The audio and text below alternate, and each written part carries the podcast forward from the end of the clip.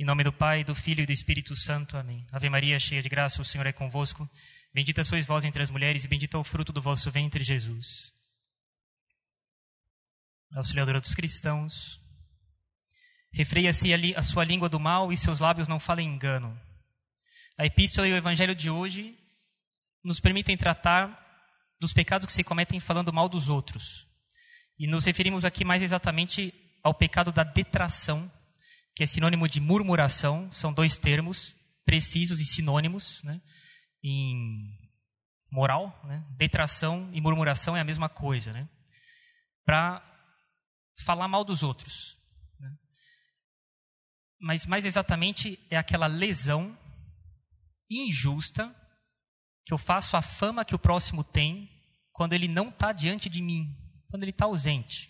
Quer dizer, é propriamente falar mal dos outros. Né? Fofoca. Né? Eu falo aqui de lesão injusta porque, às vezes, né, se eu tenho uma causa justa, eu posso falar mal dos outros. Né? Isso a gente vai ver depois. Né? E no breve tempo que a gente tem aqui como sermão, evidentemente eu não posso tratar de todas as questões ligadas a falar mal do próximo. Né? Eu vou tratar, tratar só de algumas coisas que parecem mais oportunas, que parecem que ajudam, né? e, é, evidentemente, aquelas pessoas que tiverem alguma dúvida sobre o que pode ser feito ou não, o que é correto ou não, certos tipos particulares de circunstâncias, bem, que basta procurar um padre, um confessor que conheça a sua teologia moral e pedir conselho. Né? Agora, de acordo com São Tomás, existem oito modos de eu falar mal do meu próximo, de eu prejudicar a fama dele. Né?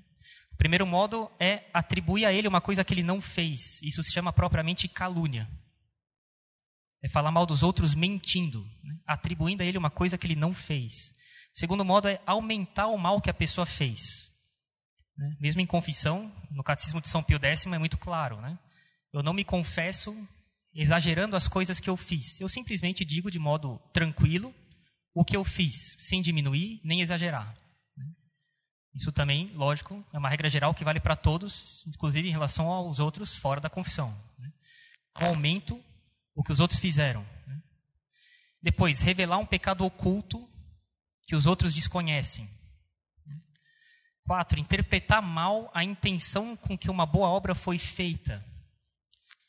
Quinto modo, se recusar a admitir ou a crer que o próximo tenha feito um bem, coisas do tipo quem? Tal pessoa? Ele fez tal boa obra?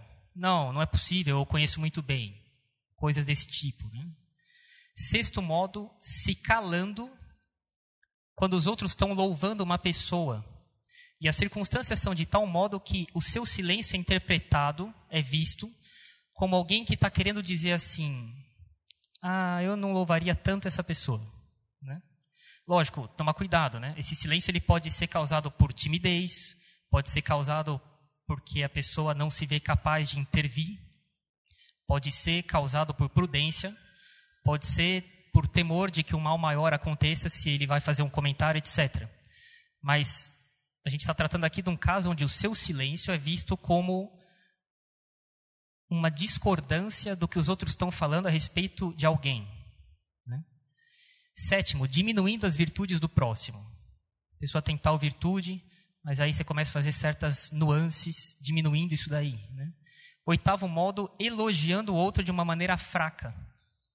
E que dá a entender que, na verdade, você mesmo, quando elogia alguém, não leva tão a sério as virtudes que você está atribuindo a ele.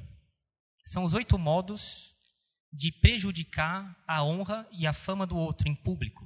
Né? Evidentemente é necessário que a gente saiba, tenha pelo menos uma noção na balança da nossa consciência que ela esteja corretamente ajustada, né? para que a gente se dê conta do que, é grave e o que, é leve. Nem sempre dá para saber. Mas, muitas vezes, a gente pode ter pelo menos alguns casos gerais na cabeça que dão para a gente uma boa, um bom juízo equilibrado se o que a gente está falando é leve ou grave. Ou se nem pecado é, mas é justo eu falar de alguém.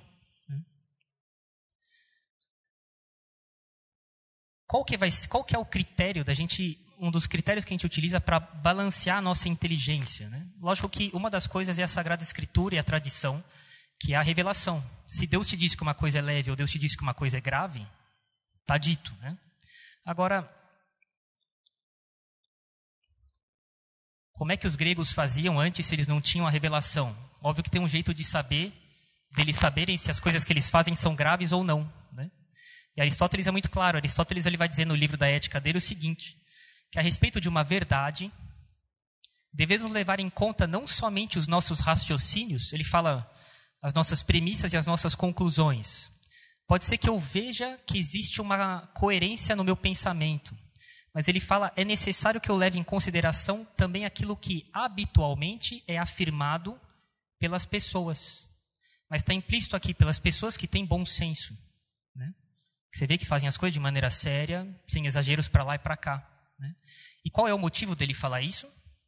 Porque todos os fatos eles acabam se harmonizando, se encaixando com as coisas que são verdadeiras. Ao passo que a realidade fica rapidamente em desacordo quando um princípio está errado. Se você defende que as pedras caem para cima, a realidade rapidamente vai ficar em desacordo com esse seu sua afirmação.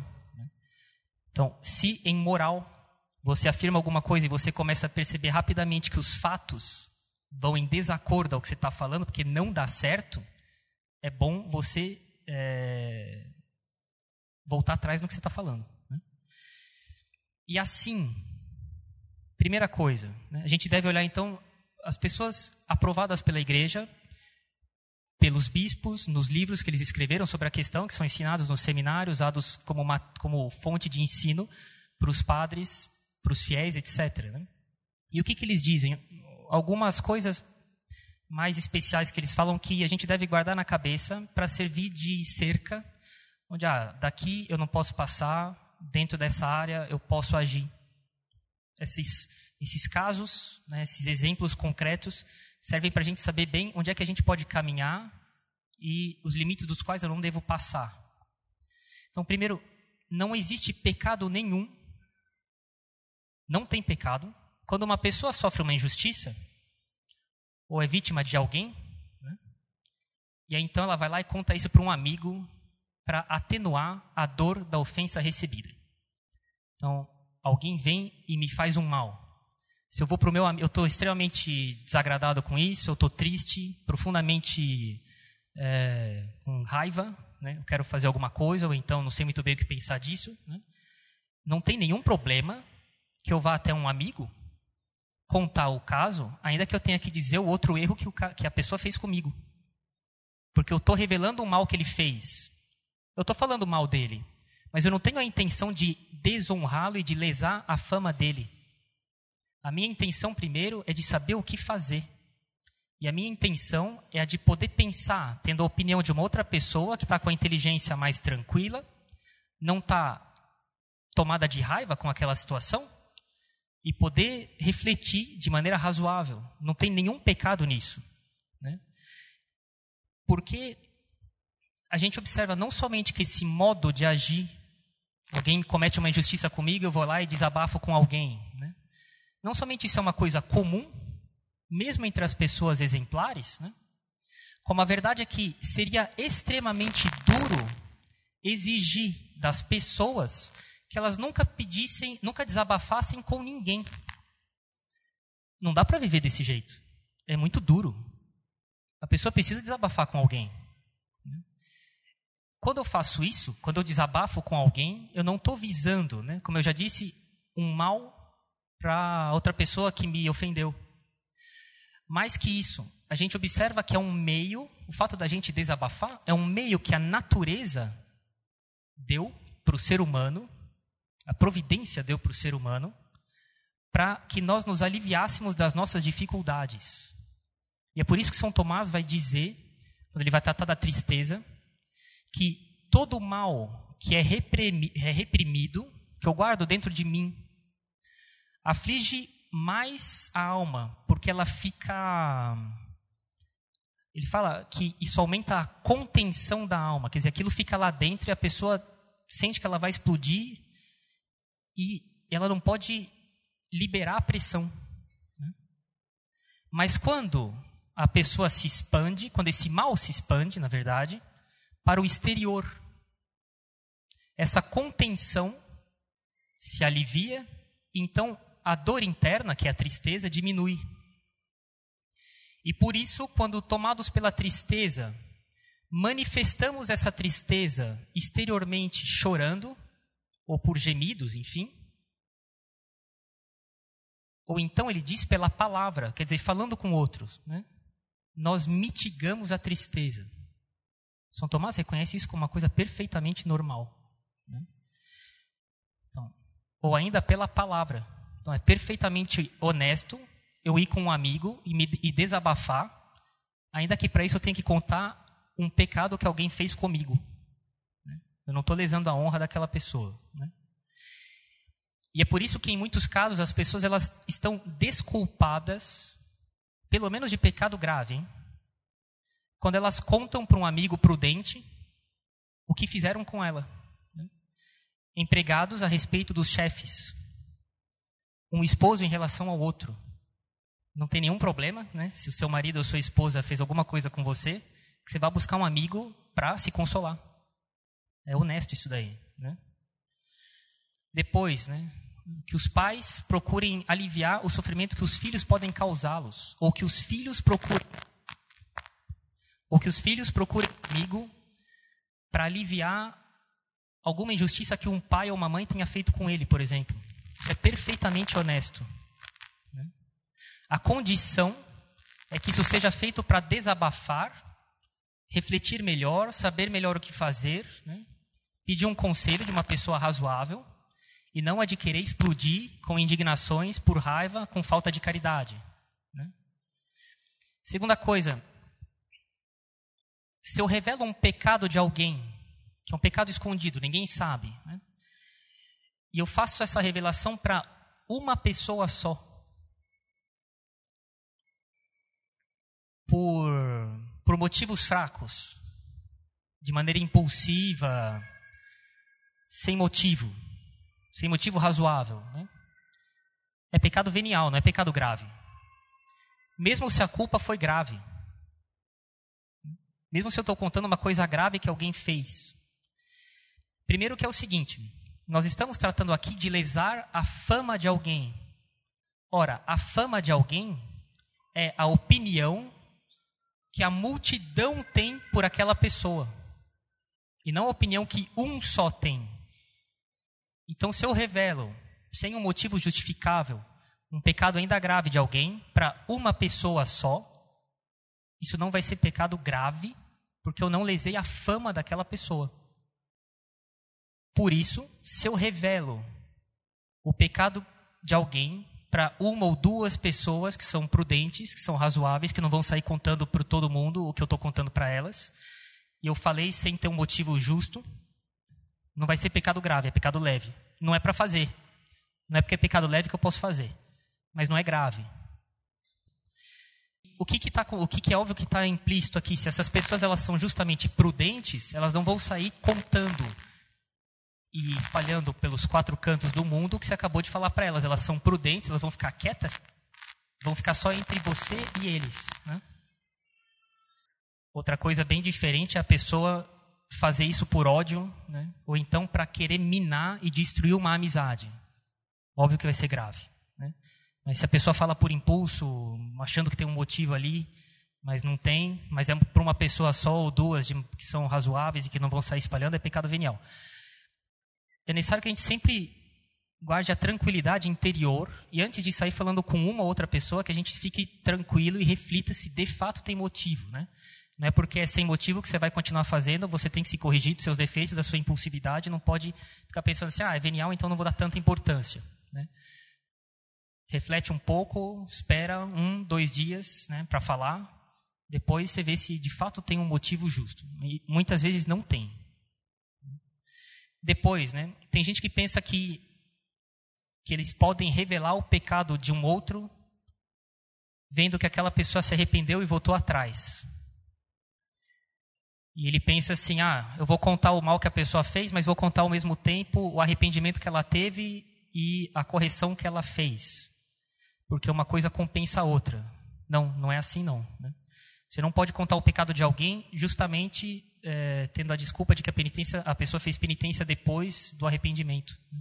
Porque manifestar a culpa para alguém, não de alguém, né, não fica compensado simplesmente por acrescentar um arrependimento posterior. Porque sempre fica uma opinião negativa, ainda que a pessoa tenha se arrependido. Por último,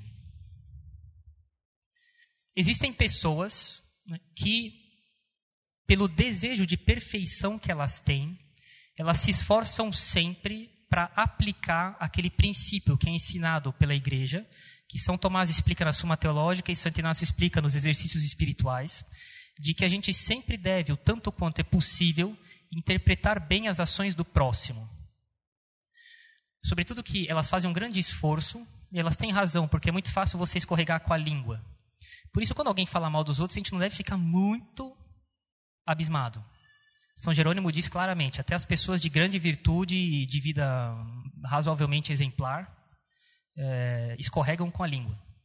Né? Então tem que, tem, que se, tem, que, tem que acabar com a fofoca, mas não, não se pode imaginar que seja uma coisa assim que é tão fácil de evitar quanto outros pecados. Né? Por isso, São Tiago diz na epístola dele: o homem que controla a sua língua é um homem perfeito. Né? E é por isso que a gente recebe a comunhão na língua para obter graças para refreá-la. Agora, essas pessoas elas fazem bem, é, fora de cogitação de duvidar disso, né?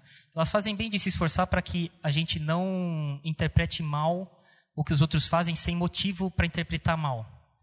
Mas elas tendem a não se dar conta de que isso também é um princípio e um modo de ação que, em certas pessoas que são chefes, isso tem que ser encaixado com a capacidade de governar bem uma sociedade.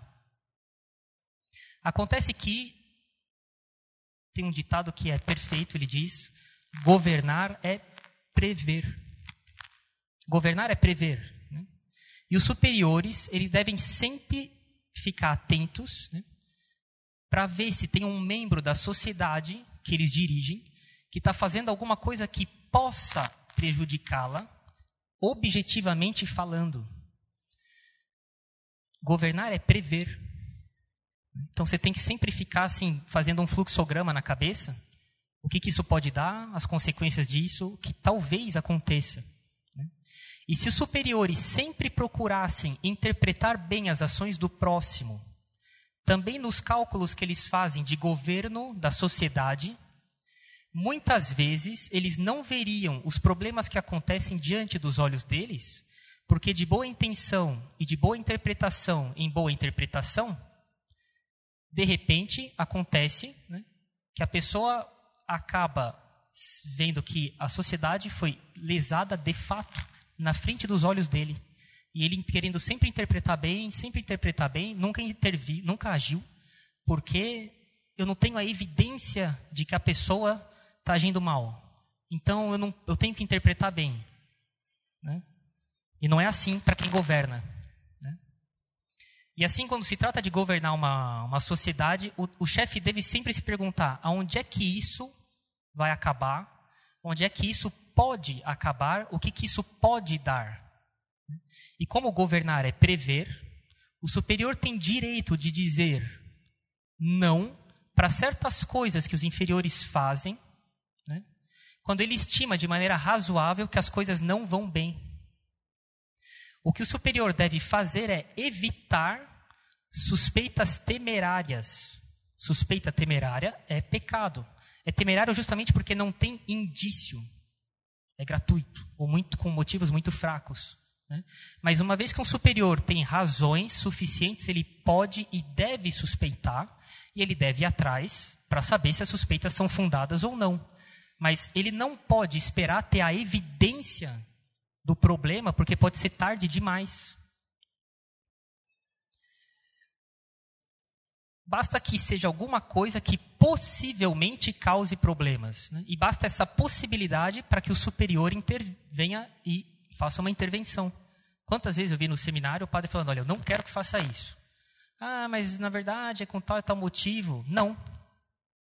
Ele tem motivos e ele conhece mais do que eu, porque ele é padre há muito tempo, ele tem experiência, etc., para prever que talvez dê problema. E outra coisa que ele está me mandando fazer é mais seguro.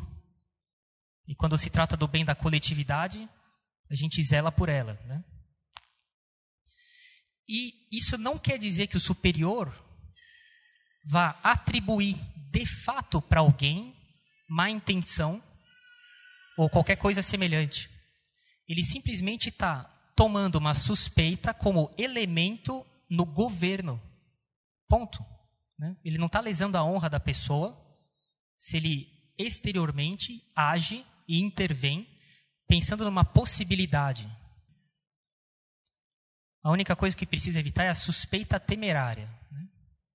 Mas para prever, e como eu já disse, governar é prever, é necessário fazer cálculos, muitos dos quais são de pura possibilidade, para que eu possa escolher uma, uma decisão que seja mais segura.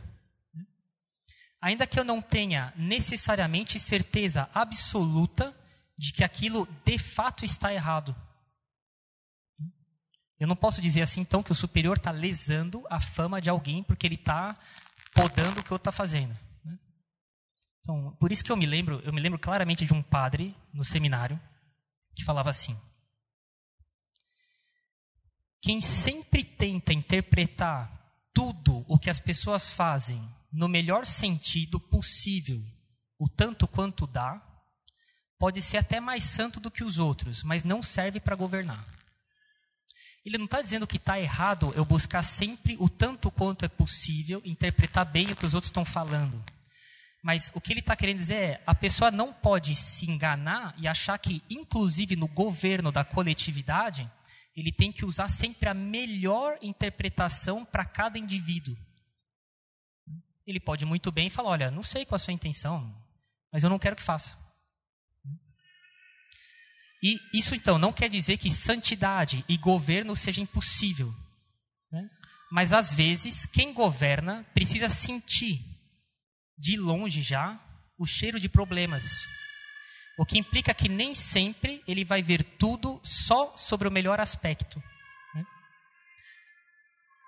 No próximo sermão, que falar mal dos outros é uma coisa que dá pano para manga. No próximo sermão, e é o último sobre isso, enfim, a gente vai ver mais algumas coisas sobre propriamente murmurar, que é falar mal dos outros, né? e como é que a gente, quais são os motivos justos para eu falar mal dos outros, então não é propriamente falar mal dos outros, porque não tem a intenção de lesar a fama dele, mas tem uma outra intenção e tem motivo justo para fazer. E a gente vai ver se, quando eu lesei a fama de alguém, como é que eu devo corrigir isso daí. Em nome do Pai, do Filho e do Espírito Santo. Amém.